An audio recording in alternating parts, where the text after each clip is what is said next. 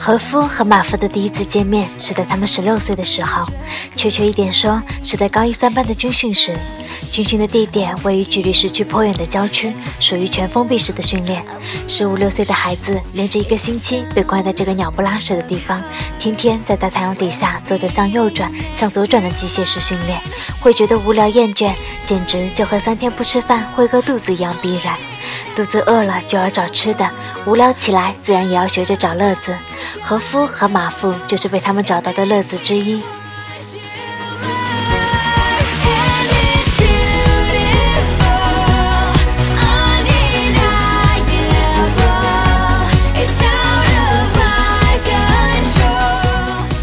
事情的起因其实相当无聊，不过是某天军训，在教官喊了句向右转的时候，男生和夫和女生马夫同时犯了浑，在一堆转向右边的人里，双双面朝了左边。犯了错误，自然就要被点名。偏偏教官也犯了浑，咆哮时居然串错了两个人的姓名。就这样，当那句气如山河的你，还有你那个河河马夫妇给我初恋响彻操场后，和夫和马夫便在九月的晴天空下，在秋日的灿烂阳光里，收获到了足以改变他们整个高中生活的绰号——河马夫妇。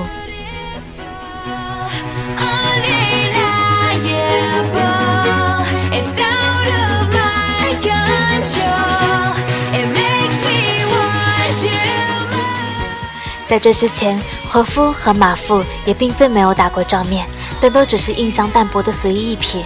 却在这之后，屏障着这五分钟不到的交集，就被莫名的冠上了夫妇的称号。不但是夫妇，还要是河马，其传播范围之广，传播效果之好，甚至连开学后的几位老师都有意无意的叫错了口。这发展如此迅猛恶劣，显然不能叫人接受。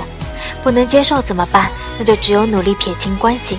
男生和夫的说法是，他根本不是我喜欢的类型；女生马夫的说法是，谁再把我跟他拉一块儿，我就跟谁急。他们并未事先约定，却同样以诚恳的态度、坚定的口吻，在舆论面前拼命将彼此拉进了人际交往的黑名单。就这样，经过一段时间的不懈努力，众人眼里的河马夫妇印象，终于也一点一点的被他们纠正成了高一三班最不可能在一起的两个人。这是成功的结尾，也是失败的开始。失败开始于和夫发现自己好像喜欢上了马夫。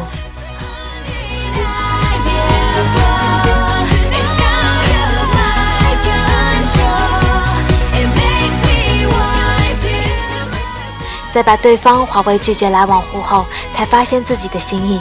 这发展看似荒谬讽刺，也并非没有道理。尽管他压根不是我那杯茶的说辞，和夫脱口了不下十次，但他其实很清楚自己是不讨厌马夫的。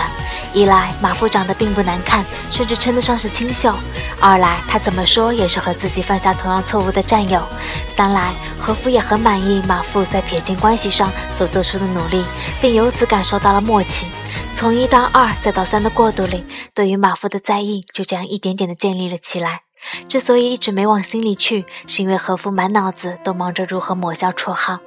直到眼下意识到彼此正被众人划进不可能在一起的范畴时，那些原本被忽略的点滴，才终于被放大进了世界。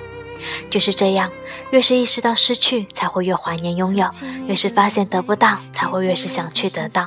人性的弱点，说来说去无非如此。当然，以和夫一届高一生的脑子，还不至于要把思想提至到这样的高度。他就只是突然觉得有些遗憾，突然觉得有些懊恼，突然觉得有些后悔，突然到了最后，就突然有了疑惑：疑惑自己是不是喜欢上了马夫。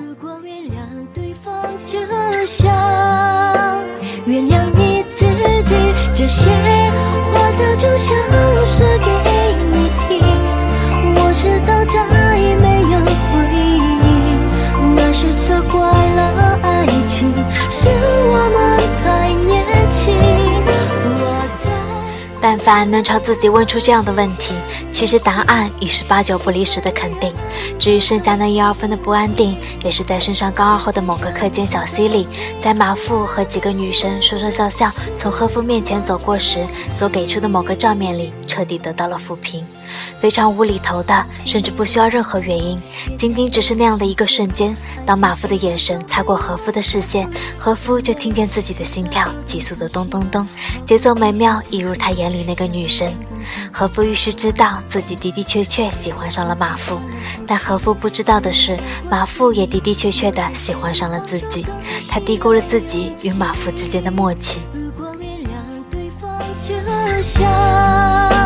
原谅你自己，这些是非常有默契的两个人，甚至连喜欢上对方的过程，也都是从忽略到在意，再到疑惑的雷同三步跳。区别只在于，马夫发现自己喜欢上和夫的那一天，比和夫还要早了两个月。马夫还记得那一天，那其实是和平常没有什么两样的一天。马夫在午休时间去小卖部买口香糖，买好后走到店门口。进来的和夫就从他身边擦身而过，校服在马夫身边掠过阳光与风的味道，明亮清爽的，一如身后的声音。给我一盒口香糖，柠檬味的。马夫在男生的话语里顿了顿步子，然后垂着眼，将自己刚买的那盒口香糖撕出一片放进嘴里，清凉的酸味瞬间弥漫上了味蕾，柠檬味。自己和和夫买了一样的味道啊，马夫想，自己的嘴里和和夫的嘴里会是一样的味道啊，马夫又想，马夫就这样想啊想，想到自己有点恶心，有点害臊，还很想傻笑。正午的阳光不忌讳地淋下来，仿佛一只粗糙的大手，轻易地将马夫捏出一脸红热。就是这样喜欢上了和夫，一样无厘头的过程，一样确定了的结果，而一样的并不仅仅只是这些。雨过天晴，那边是不是雨过天晴越是了解马夫，就越会发现两个人相似点，譬如都喜欢把报纸带到学校看，譬如都热衷点学校咖饭堂的咖喱饭，譬如都讨厌上历史课，譬如都喜欢给课本上的人物插图加图字画变。譬如都会在同一个冷笑话上笑出声来，发现的相似点多一个，马夫对于和夫的喜爱便又多一点。等到两个月后，当和夫终于发现自己喜欢上马夫时，马夫对于和夫的喜欢已经累积成足够塞下一床又软又厚的被子。只是他发现了这么多，却终究漏了至关重要的一点。至关重要的一点是，马夫没有发现和夫也有着和自己同样的心情，就连这一点上，他们也是那么的默契。被时间捉弄了，面带微笑的之所以会没有发现，其实并非源于迟钝，而是不敢多想。至少对于和夫而言是这么个情况。越是喜欢马夫，和夫就越是没有办法摆脱对方所说的那一句：“谁再把我跟他拉一块儿，我就跟谁急。”在他们为了消除绰号而并肩作战的岁月里，他曾对马夫说这句话时的坚定很是赞赏，却没有想到，也正是因为这份坚定的浇灌，使这句话在如今成为了心中磨灭不掉的刺。那个当初说着他根本不是我喜欢的类型的他，叛变了。那么他呢？和夫不知道，也不敢乱猜。心中的那根刺，尖锐的足够将脑海中猜测出的那些画面刺成空虚的泡沫。以己度人的下场，多数是自作多情。这不但傻，还很惨。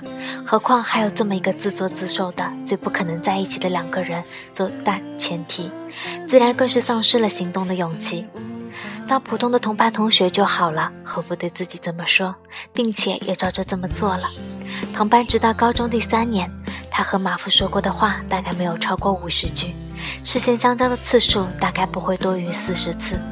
至于一起上学、吃饭、结伴回家的次数，更是连自断双臂的人也能用手指数得出来。没有人知道和夫喜欢着马夫。自然就更不会有人知道他是怎样从边边角角探听到了马夫的电话号码，并在手机里将它存为隆重其事的一个星号。现在你的另一半呢？是否会更深刻？现在的。我却是孤单着一个人。当我唱起这首歌，没有人知道他是怎样混在一堆人里，起哄外班男生向马夫的表白，并在女生一句“我有喜欢的人”里。又起又休的留了失眠大半个星期，又是怎样埋头苦练将近一年的吉他，只为能创作出一首曲子送给马夫。没有人知道，马夫也不知道。即便那首送给他的曲子，何夫曾在他面前弹奏过两次，但这也不能怪马夫。一来，他和和夫一样有着过往言论的阴影，唯恐想太多落个自作多情的下场。二来，和夫这两次的弹奏，其实也并非只弹给他一个人听的。第一次是在高三上学期的某届校际表演会上，高三的学业繁重，偏偏每个班又规定要出一个节目。为了逃避排练，有过传说中一年吉他苦练经验的何夫，就这样被宣传委员以随便凑个数给咱班丢脸，咱也不怪你的说辞，半逼半求的推上了表演台。表演内容既是原创弹奏。加上独唱，做好了给咱班丢脸的心理准备去听，没想到却居然把马夫听出来的一脸眼泪，泪光闪闪。这一天给你的歌，你听懂了吗？这一天给你的歌，你会喜欢吗？你在这一天听我给你唱出这首歌，那是我说不出的口，忧与愁。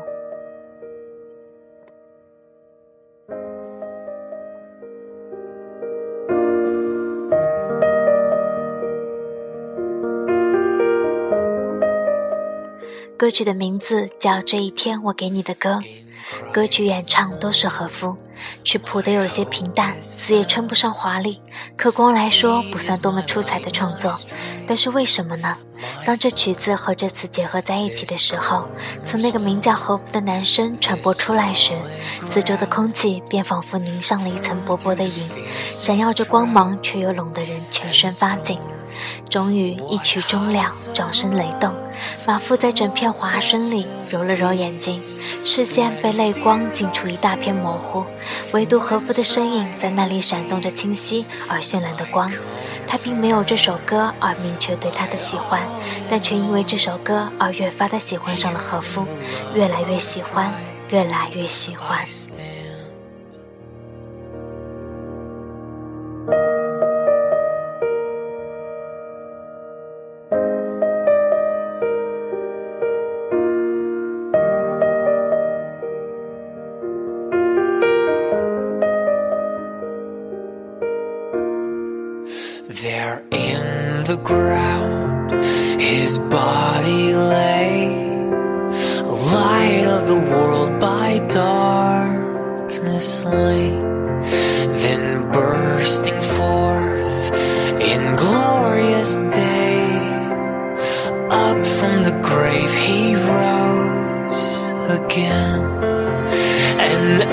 he stands in victory.